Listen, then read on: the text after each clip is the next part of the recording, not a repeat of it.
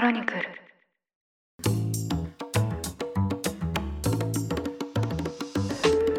おはようございます。1月8日日曜日。ニュースコネクトパーソナリティの野村貴文です。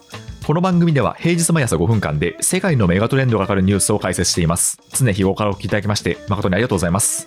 さて今日は日曜版として1週間に配信されたニュースを振り返っていきたいと思います。休日のともにリラックスした気持ちでお聞きいただければ嬉しいです。それでは早速お呼びします。経営競争基盤共同経営者の塩野誠さんですよろしくお願いいたしますはい、塩野です。本年もよろしくお願いいたします。よろしくお願いしますます回がですね、はい本年最初のニュース小話になりますねはい、最初ですね。よはいどうぞよろしくお願いします今年もろしくお願いします。で年末から年始にかけてはい、塩野さんと、まあ、年末は昨年1年間を振り返るという回を配信しましてで年始はですね、まあ、すみませんちょっと私が大変あのぐだったトークになってしまったんですけど今年の抱負を語るっていうようなのをやらせていただきましたねはい。抱負ありましたね。ありましたねはいはい。で結構その SNS 上のコメントを拝見していると、えええまあ、皆さんいろんなコメントくださいまして、はいお掃除の途中に聞いてくださったとかですねえはい。いろいろコメントがあってありがたいなと思いましたね時節柄ね、はいありましたね。はい。なんですよだからまあ今年のニュース小話も、まあ、皆さんのこう作業時間のお供に 作業といえば小話で。はい。そうですね隙間時間といえばその小話になれるようにしっかりとやっていきたいなと思いますねいや、でもレスポンスをそんなにいただけて嬉しいですね。本当に。そうです。ねうん、なんか聞いていただけてるというか、聞いていただいてる方がいるっていうのはびっくりしますね。そうなんですよで中にはその年末に3日間連続で10分ぐらいの音声を流したんですけどはい。もうちょっと長く聞きたかったっていうようなコメントもいただきましてなるほど。はい、まあ、ひょっとしたら来年は、まあ、来年あの2023年の年末ですねはい。まあちょっと気が早いですけどひょっとしたら1本長めのやつをこうボーンとやってもいいかもしれないですね。次の年末年始に向けて。そうそうそう。2023年1月に次の年末年始の話をしてる早めですね。うん。早いですね。でもあれですよね、NHK 紅白歌合戦の人とか、はいはい。詳細知らないに言いますけども、きっとはい。1個あると次の準備に入るんでしょうね。ああそうでしょうね、えー絶対進行的にはそうですよね。しかもなんかうん紅白担当とかってなるんでしょうね、きっとね。なると思います多分その歌手の方によってはもうあの1年後のスケジュールを抑えるんじゃないですかいや、ありえますね。全然ありえますね。うんだって経営者だってもう夏頃の予定入ってる人いっぱいいますもああそうですよね。ん。うん、そうですよ、そうですよ。それくらいのタイムラインですよね本当に。うん、なので売れているアーティストの方とかはい。もうね全部埋まってたりとかするんですよきっと、そうですね、うん。まあなんでね2023年年末の話を、まあ、今からしてもいいんじゃないかと思いましたけど。本当ですよ。は はい。ということで今年もこんな感じでニュース小い、話やっていきますので、どうぞよろ今年もよろしくお願いいたしますそれでは1週間のニュースを振り返っていきます。今週配信したのは水曜日から金曜日の3本ですので、そちらの3本分を取り上げていきます。まず水曜日はですね、テスラの状況について取り上げました。まずテスラは2日にですね、2022年の世界の販売台数が131万台だったと発表しました。これはですね、前年に比べて40%増えまして過去最多となったんですけど、当初に掲げた目標の前年比50%増は達成できませんでした。で、テスラはですね、昨年結構株価がですね、パフォーマンスが悪くて、1年前よりも2022年年末時点で65%下がりまして、時価総額も3890億ドルと約日本円にして94兆円減りました。ということで、まあ、このテスラですね、まあ、伸びてはいるんですけど、目標は達成できなかった。そして株価は下がっている。この状況をどうご覧になってますでしょうか？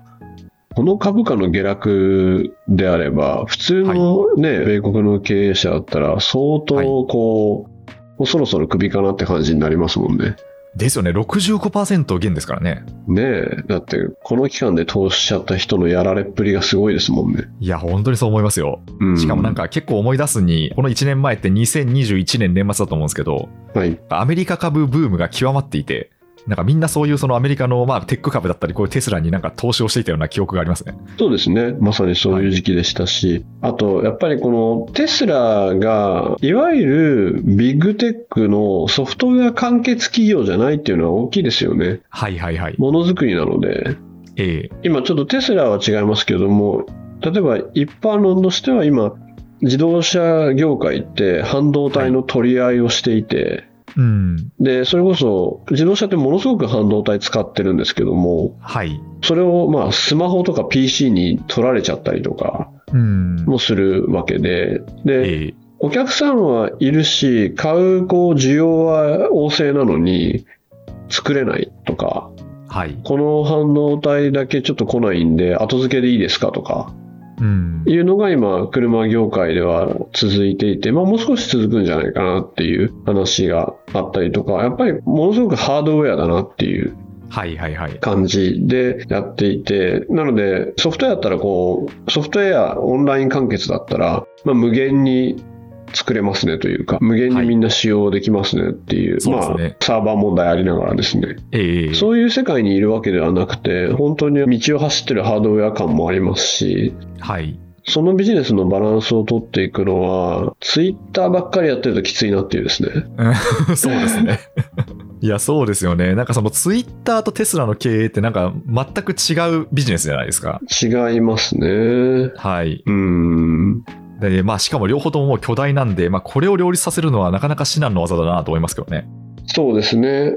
あと、いわゆるこう経営のガバナンス議論で言うと、はい。社長 CEO の、まあ、トップの任期っていうものが短すぎるのは、まあ、一般論としては全然良くなくて、はい。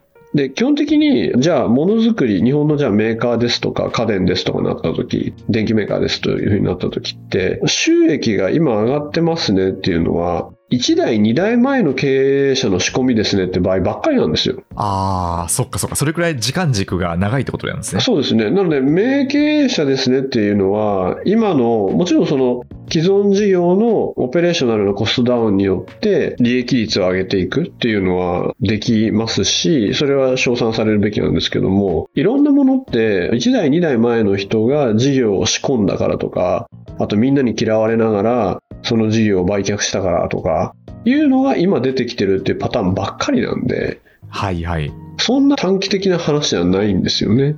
ええええええうん。なのでそういう意味では、この仕込みをやることによって次の世代につなげるみたいな経営者が今評価されるかっていうと分かんないですし、うんで、そういうことをやりきる際に、やっぱりある種の大きな権限を、まあ、取締役会で与えてるわけですけれども、はい。ある部分を超えて、これはダメだなってなった時に、まあ、一言で言うと、CEO 社長をクビにする機能だけは保持しないといけないですよね。はいはいはい。そうですね。うん。だからそれが、このテスラの経営において、他にもイーロン・マスク氏はいろんなことやってるわけですし、まあ、どういうガバナンスになっていくのかなっていうのは、まあ、興味深いですよね。うん、そうですね。テスラの場合は、イーロン・マスク氏をクビにする権限はないですよね。権限はないと思いますね。ですよね。イーロン・マスク氏が株主ですもんね。イーロン・マスク氏が株主かつ経営者ですからね。そうですよね。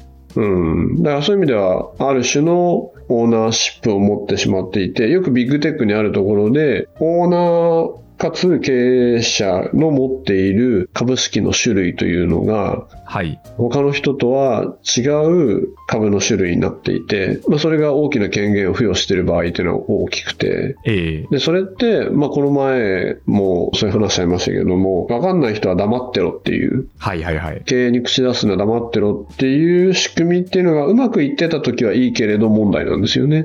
そうですね。うん。確かに。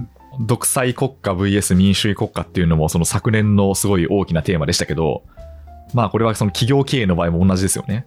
そうですよね。なので、それがやっぱり、まあ当たり前なんですけども、それが今回、まあ多分今年すごく逆境になるんで、はい。で、ものすごくもてはやされたテック株であったりとか、はい。まあそれこそ今回の暗号通貨の FTX の破綻であったりとか、うん。そういった株式も、まあテスラ並みにやっぱり下がっているとことかあるので、はいはい。そこが今回、また見方が変わっていく潮目が来ますんで、うんでそれって、まあ何ですかね、抑制されない権力の実験なんですよね。はいはいはいはい。うん。抑制されない権力の実験。はい。なので抑制されない権力って何が起きるのかなっていう実験を繰り返してるんで、うん。うん。そうですね。えーまあ、それで抑制されない権力でうまくいってる時もあるんですけど、こう2023年、まあこれは2022年頃からだと思うんですけど、まあこう潮目が変わった時に一体どういう風になっていくのかってところですね。そうですね。あとは、それもどれくらいの期間で見るか問題大きくて、はい。20年前、2000年の時にもう全く同じようなことがいっぱい起きて、ええええアメリカの IT バブルですね。はい。で、多くの企業がもう事業計画なんて関係ないんだ、天才である俺についてこいみたいな感じでうん IP をしてた現実はあったんですよね。はいはいはい。あった時に、アマゾンが、まあ、ずっとこう、倉庫とかリアルなものに設備投資をしていったんですよね。はい。で、今からオンライン、ネットの世界に行って、そのバーチャル空間でやっていくのに、リアルなんて投資しててバカか、みたいな議論がすごくあって、うん。でも、ネットオンライン空間で無限の戦いをするんではなくて、有限な倉庫、場所のオペレーションをめちゃくちゃ磨くと、後から入ってこれないっていうのに10年後に気づくみたいなですね。はいはいはい。ああ、そういうことですね。えー、だから、それも期間の問題があって分かんないんですよね。確かにそうですね。うん。で、まあ、常に特にこう外野は1年どころか四半期ぐらいのそのパフォーマンスで、その経営者の資質があるないみたいなことを言いがちですけど、まあ、それっていうのはこう軸を長く取っていくと、実はそれが正解だったみたいなことも往々にして起こるわけですよね。ありますね。あとは、よくピーター・ティール氏がシリコンバレーの教祖のような、イーロン・マスクの元同僚、ピーター・ティール氏はいが、。はい。市場を作り出し独占せよみたいなこと言うと思うんですけども、ええそうですね。0 to 1で。その作り出した市場が無限だと困るんですよね。はいはいはい。独占に値する有限性があると、誰も入ってこれないねってなるっていう。ああ、そっか。だから、ええ無限に荒野が広がってる、まあ、インターネット空間ってそうだと思うんですけど、ええまあ、それだと、まず独占できないですし、そこにまあ、無限にいろんな人が入ってくるってことですか？そうですね。理論上独占できないんですけども、はい。現実的にめちゃくちゃなお金をかけると、Google みたいになるわけじゃないですか。はいはいはい、そうですね。はい。ほぼ独占みたいな。うん。うん、でもそこに行けるプレイヤーが何社いるんですかっていう問いになった時に、うん。有限なものを捕まえちゃった方が早くて、それはまさに日本の民放、チャンネル持ってる有限なものでゴールデンを売っている、はいはい、はい。CM で売っている民放各社、民放テレビ各社対オンラインメディアの戦いと一緒ですね。ああ、面白いですね。確かに。えーいやー、ちょっとこの話題、また多分別のニュースでも語れるテーマかなとは思うんですけど、はい。まあ、結構面白いですね。確かにそういう有限性とか、空間的なこう物理的な制約とか、うんまあ、こうそういったものにこう注目してビジネスを見ていくと、一味違ったものが見えそうですね。いや、だからそれが今来ちゃって、はいエネルギーという有限性になっちゃったじゃないですか。確かにそうですよね。天然ガス、オイルですよ。はい。はい。本当にウクライナで戦争が起きる前は、割とそんなものを意識する機会なかったですからね。そうなんですよね。はい。続いて木曜日です。木曜日に取り上げたのが中国のコロナの状況です。現在中国ではですね、新型コロナウイルスの感染が急拡大していまして、WHO が3日にですね、中国の専門家を招いた技術諮問会議を開催しまして、現状把握に乗り出しています。で、現在ですね、政府からは、新規の感染者数や死亡者の発表がなくなったんですけど、ただまあいろんな報道によりますと、病院の過密状態であるとかですね、あとはその急増する死者数に対応できずに、葬儀場とか火葬場が混乱している現状もあるといいます。で、まあ、これに伴ってですね、現在、その中国からの渡航者の入国制限が各国で続いていまして、まあ、これは日本も行っています。で、これをですね、中国は政治的な動きと非難しています。はい。で、この後ですね、1月21日からは中国の旧正月である春節も始まりまして、まあ、そうするとまた多くの人が移動するということが見込まれるんですけど、まあ、この中国のコロナの状況、これについてはどうご覧になってますでしょうか？疫病っていつ終わりっていうふうに言うんでしょうね。いや、そうですよ、本当に。なんか、切りつけられないですよね。うん、でもなんか、ね、黒死病やらペストやらみたいな、なんかあの歴史上の疫病って、はいスペイン風邪とか、ええ終わってるじゃないですか。終わってますね、はい。歴史になって終わってるじゃないですか。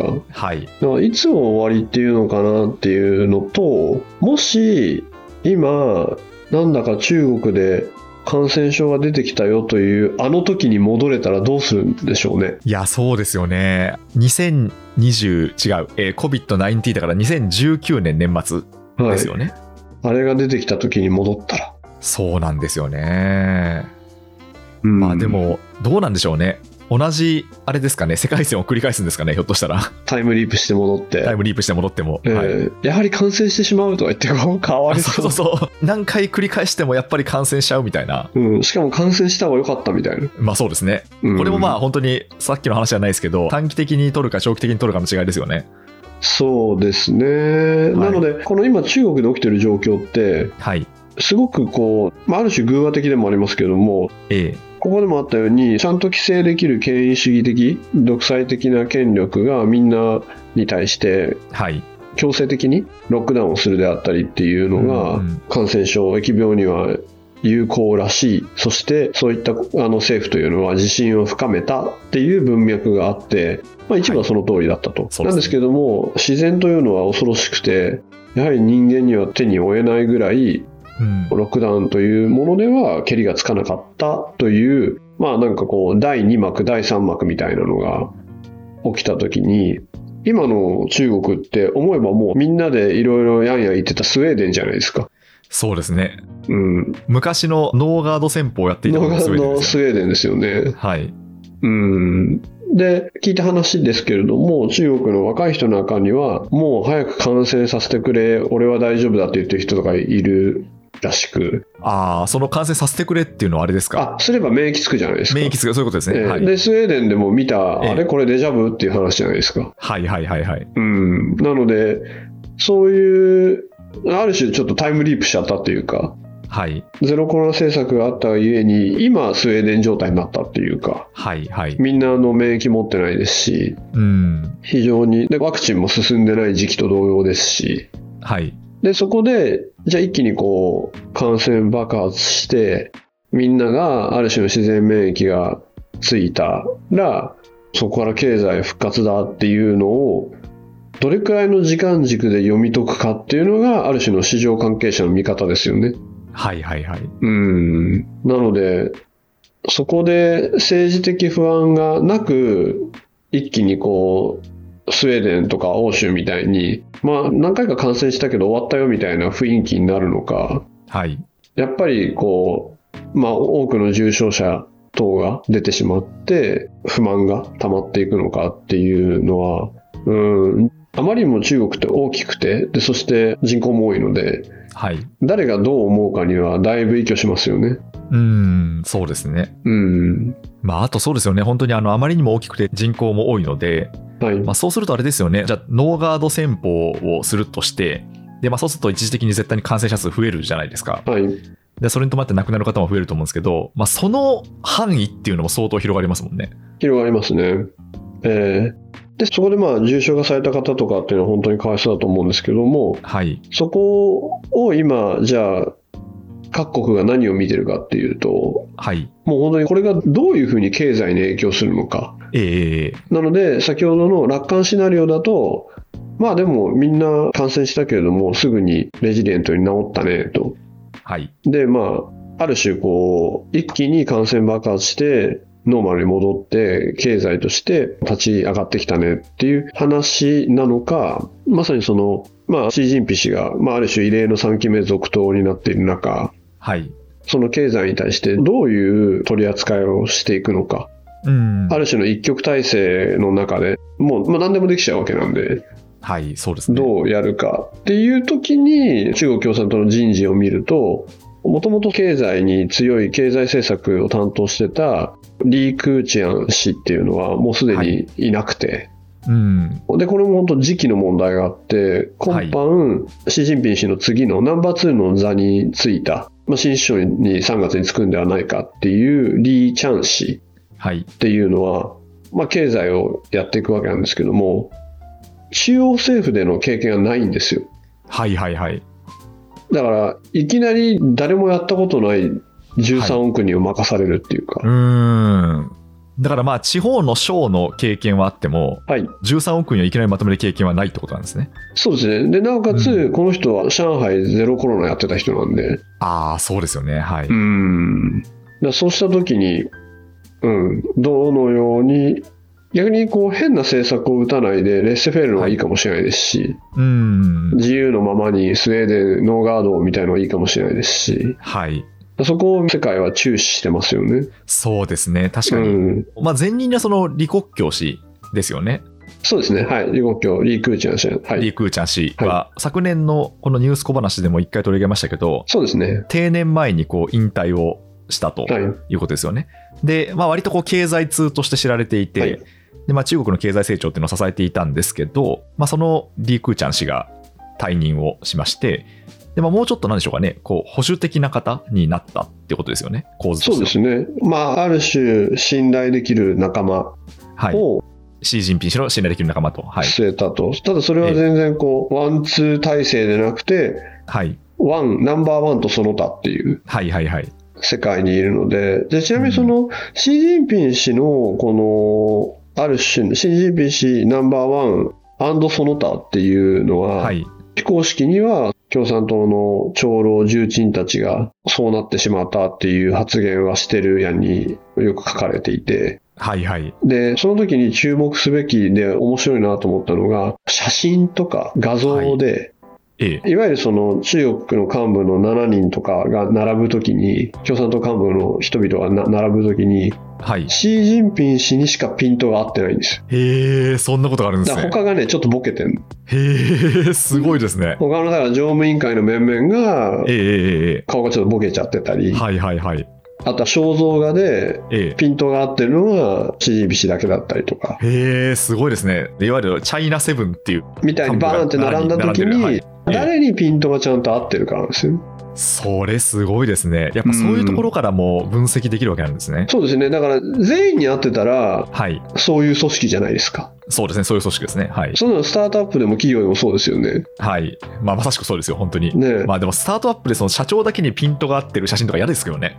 なかなかですよね。なかなかですよ、本当に。昔なんかこう、社長とイケメンだけにピントが合ってて、はい。本当はその企業を支えているギークな人たちがはい後で消されてる事件とかありましたよね、スタートアップで。あ、そ そうなんですか？そんなスタートアップがあったんですか？ありましたね。某有名なとこですけど。ああれこれ、そうなんですか？もともとの写真こっちじゃねみたいな。全然知らなかった。そうなんですか？ありましたね。いやー、でも面白い。まあ、面白いっていうのもあれですけど、やっぱりそういう中国みたいに、情報がこう外に出てこないとところを、じゃあウォッチャーがこうどういうふうに分析するかっていうと、まあ、例えば、こう列の並び順であるとか、はい、そうですまあ、ね。それこそこう写真で誰にピントが合ってるから、まあその要は公式的なこう出版物がどういうふうに描かれているのかとか、そう,、ねはいいうところを見ていくわけなんですね。そうですね。だから、誰にピントが合ってるか、誰が映ってるか、そして誰が映っていないか。はいはいはい、はい。本来いるべきなのに、今は映っていないかとか。はい。あと逆に、まあ、あの北朝鮮でね、娘であったりを映したりとか、入れ込ませたりとかあるように、誰を今回入れてきたかとかはいはいはい。いうのは、まあ、外から、なんですかね、読み解くっていうのもそうですけども、まあ、発信側がメッセージしてますからね、ああ、そういうことですね。こういうことだろうっていうのをはいはい。メッセージしてるので、それをええ読み解くっていうのは、権力構造の読み解きっていうのはありますよね。そうですね。いやいや。えーそうなってくると、今回、感染拡大の中国において、はい。もう本当、共産党政権において、シー・ジンピン氏に、まあ、直言、苦言をする方ってもういないと思うんですよね。はいはいはい。で、そうした時に、この状況っていうのを、特にまあ経済ってアングルだけ見た際に、はい。どういう手腕で乗り切るかなっていうのは注目ですね。うん、そうですね。はい。それでは金曜日です。金曜日に取り上げたのがアメリカの下院議長選挙です。で、現在ですね、これが異例の事態になっていまして、この収録時点では、えー10回目の投票でも議長が選出されていないと。で、この事態が164年ぶりということですね。で、まあ、なぜそうなっているかというと、えー野党・共和党内の対立が一つの原因となっていまして、特にその共和党の一部の議員が、この候補、ケビン・マッカーシー院内総務がですね、有力候補なんですけど、まあ、この人にこう投票しないというこう造反行動をしています。で、まあ、こう造反している議員の大半がですね、まあ、トランプ前大統領を強力に支持する超保守派議員連盟フリーダムコーカスのメンバーで、まあ、このメンバーはマッカーシー氏に不信感を持っていることが原因だとされています。はい。ということで、10回投票しても議長が選出されていない164年ぶりって、なんかその数字だけ見るとすごいなと思うんですけど、なんか164年ぶりってすごいですね。すごいですよねうん面白いですね。あれ、日本って164年前って、あれちょっと今パッと計算できないですけど、まだあれ明治の頃？みたいな感じそうですね。うん。はいい、や、これ決まらないと法案も通らないですし、そうですよね。新しい議員がアメリカって多分あれ聖書に手を置いてるんですかね、はい。就任宣誓ってやってると思うんですけど、ええそれもできないですよね。だから新人も採用できないっていうそうですね。トップがいないわけですもんね。か、いないですよね。あとなんはか、ちょっと、これも聞いて面白かったのは、ペロシ氏って台湾に行っちゃったペロシっていたじゃないですか。はいはい卒業旅行とか揶揄されてますそうですね。やりましたね、これも。ええはいな。んかペロシ氏はマッカーシー氏には入れてないみたいですね。あ、そうなんですか。うん、で全然目のない人に捨て票で入れちゃってるっていう話も。ありましたし、だかええらこのアメリカが民主党、共和党のこう二大政党ってね、なんとなく日本では二大政党ですねって、日本と違いますねってありますけども、そのはい。政党内、まあ派閥というか、政党内のこういうグループ、そしてまあ造反みたいのが、今まさに起きてるところが、なんとなく親近感。親近感。決してこの二大政党であっても一枚岩なわけではない。全然、まあそれはね、全然違うってことですよね。で、そうですね中でも超強硬派の、保守強硬派のはい。フリーダムコーカスの人たちが、まあ、はい結構ね、一定数30人とかいて、その人たちがまあ反対したらもうなれないですっていう、うん。えー感じになってますし、これどう終わるかちょっと見えないですよね。そうですよね、本当に。うんまあ、最終的にどうなんですかね。その、まあ、とはいえ、こう、造反している議員を一人ずつ切り崩していくんですかね。どうなんですかね。でも、じゃないとね、別に決まんないですもんね。決まんないですよね。投票ですもんね。はい、そうなんうですよ。ん。なんか情報案とかね、出してますけど、うん。うん。決まんないですもんね。ちゃんと納得させないとね。でも多分こういう時ってあれですよね。まあ、とはいえ、何人かを賛成に回ってもらうしかないんで、その人たちが主張する政策の一部を取り入れるみたいな、こう、交渉が繰り広げられるんでしょうね、きっと。繰り広げられますよね。でもそれってなんか、またこれまた親近感で、はい。翻って日本ですと自民党一強と、まあ、自民党一強って言っちゃっていいんですかね。一強の中で、自民党内である種の疑似的な、はい。こう、派閥によるうん疑似的な政権交代というか、はい。疑似的な首相の交代っていうのを行ってきたじゃないですか。そうですね。はい。えーなんかこう、政党内政党がいっぱいあるみたいな。うん、ですよね。なんか本当に、こう、派閥によって全然スタンス違いますもんね、自民党の場合は。自民党という大きな括りの中で違いますもんね。ええで、疑似的政権交代を繰り返してきましたもんね。はい。うん。っていう、我々からすると、はい。まあなんか親近感ありますよね。新規感、そうですね。はい。いやいや、まあちょっと来週、なんでしょうかね、このニュース小話を配信する時点で決まってるのかどうかってことですけどね。本当ですよね。うん。で、このマッカーシー氏が、まあ議長を就任して、まあ少し言われてるのは、また台湾行くかですよね。ああ、そうですね。うん。それはかなりのハレーションありますよね。そうですよね。もう上院も下院も行っちゃったみたいな話になりますもんね、そうすると。なりますね。なりますし、やっぱりね、はい緊張関係はありますからね。うん。うん。いや、例えばですよ、この先ほどの中国のコロナ感染拡大がはい。結構注目を集めるところになっていて、それがまあ、だらだら続いてしまって、はい。で、そこでまた台湾に議長が行っちゃったってなった時に、外側に目を向けさせたくなりますよね。まあそうですね。うん。中国からすれば。ですよね。はい。まあやっぱりこれは本当にこう、このニュース小話で、まあ類似の事例をたくさん見てきましたけど、ええまあ基本的にその国内でトラブルが起きるというか不満がたまると、まあ、目線はこう外側に向けさせたくなりますもんね。そうですよね。で、そこで、例えば中国国内で、はい。この前の白い紙的運動みたいなのあったように、ええそういうのが、もう、なかなか起きないと思うんですけども、うんそういうのがもし起きた時に、そういうのも、まあ、基本的には外国政府の陰謀っていうんで、はい。そうですよでね。そこでなんかね、台湾問題なんか、すごくタイミング悪く出ちゃうとうん。良くないですよね。そうですね。はい。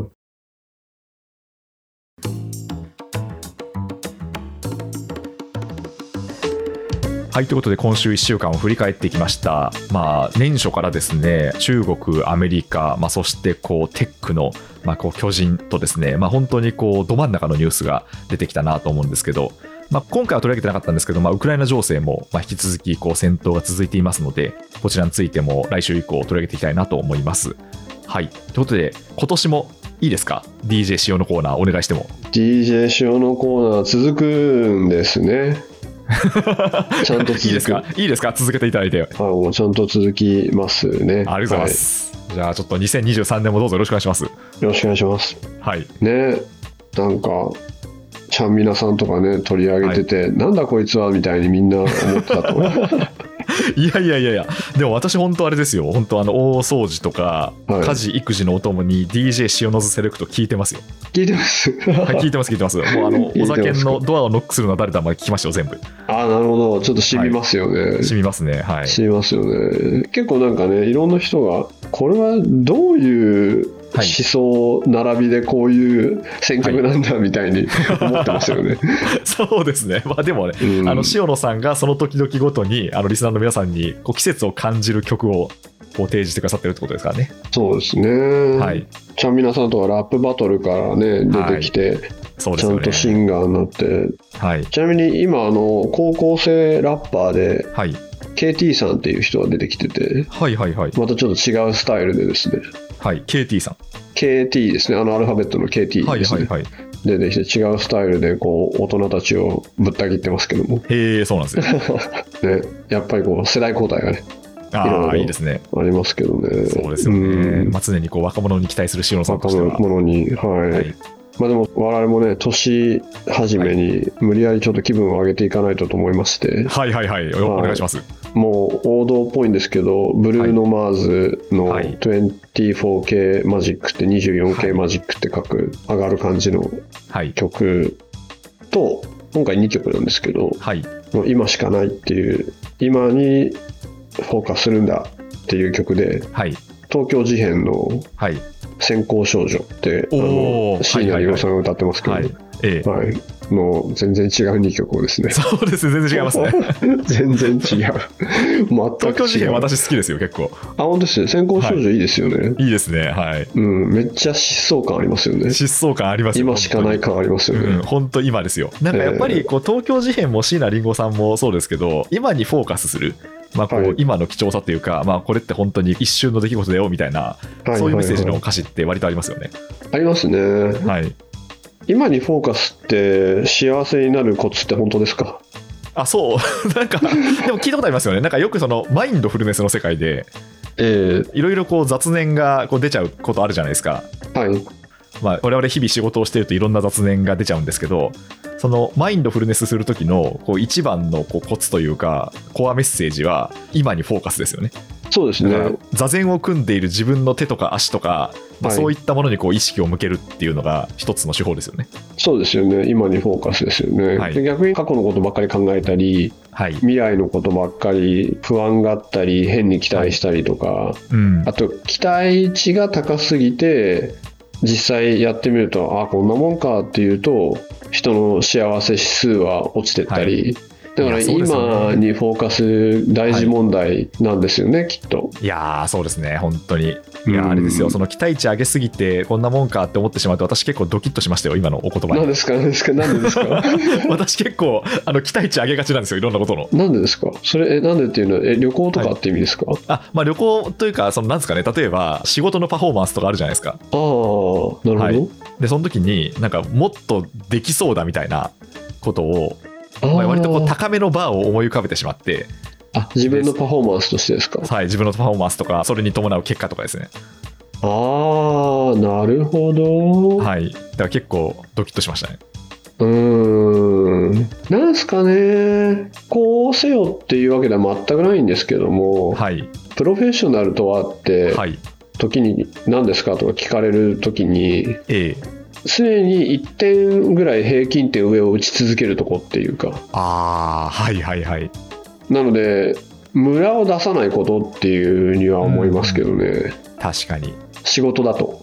ええそうですよねだからもう本当にブレないっていうのが確かに私もそれは思いますね。プロの仕事の条件ですよね。なので、アーティストだったらいいと思うんですよね。だからアーティストとクリエイターのなんとなくの違いは、アーティストだったら、この前の作品は90点だったけど、今回30点だねって、うんなんか許されちゃうっていうか、そういうこともあるかっていう気がするんですけども、これ、いつものやつお願いねってクリエイターさんに言った際に、はい。で、万人がクリエイターだと思うんですけども、はいはいはい。なんか30点と90点が毎回ボラティリティ高く出てくるのはいはプロじゃないかなっていう。そうですね。お願いした側からすると計算できないですよね、それ。できないですよ出てね。くるまで分かりませんみたいな話になると。なので、朝起きて、うんしょって起きて、うんしょっはいて行きたくないなとか言っても平均点出して帰ってくるみたいな。いいですね。ちょっと私、2023年それでいきます。